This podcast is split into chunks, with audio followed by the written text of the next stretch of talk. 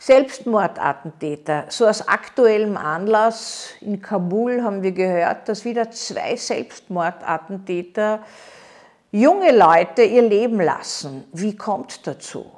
Selbstmordattentäter sind getrieben zu einer Aktion, die im Dienste einer Weltanschauung der Vernichtung steht. Aber sie machen das in der irrigen Ansicht, dafür entlohnt und belohnt zu werden.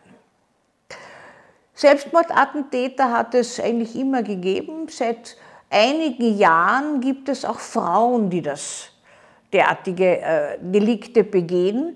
Dahinter steht immer die fanatisierte Idee, dass man etwas tun muss, tun sollte, um sogenannte Andersdenkende, Ungläubige werden sie meist bezeichnet, wobei das gar nichts mit Glauben zu tun eigentlich hat, sondern mit Lebensansicht, mit irgendeiner Weltanschauung oder auch nur damit, dass diejenige Gruppe, die die sogenannten Ungläubigen beseitigen möchte und die Weltherrschaft erreichen möchte, sich abdrängt und spaltet von denen, die anders denken.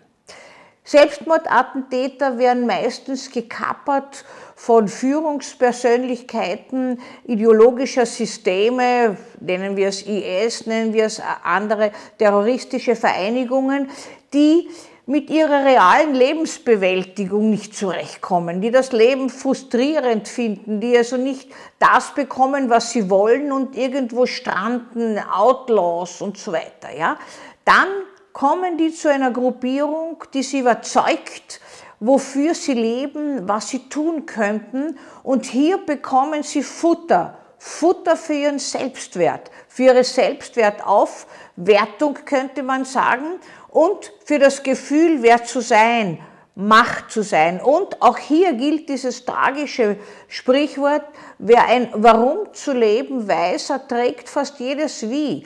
Das heißt, die wissen dann, warum sie andere sogenannte Ungläubige hinschlachten müssen, damit gewissermaßen das ihrer Ansicht nach Gute äh, im Leben oder in ihrer, in ihrer Ansicht Fuß fassen kann. Das Gute ist aber immer nur das eigene. Alles, was außen ist, ist ja schlecht.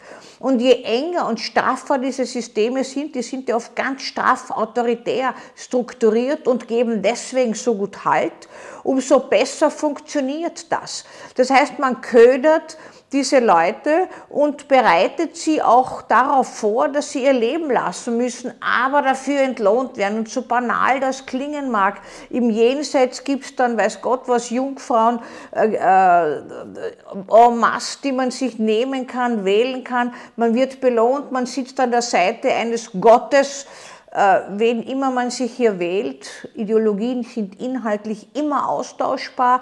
Das heißt, man hat eine Aufwertung und man kann jetzt plötzlich die ganze Aufmerksamkeit auf sich ziehen, ein Machtgewinn, man erfüllt, ist erfüllt von dem Ganzen und tätigt diesen destruktiven Akt, wozu auch Frauen mit Kindern äh, fähig sind.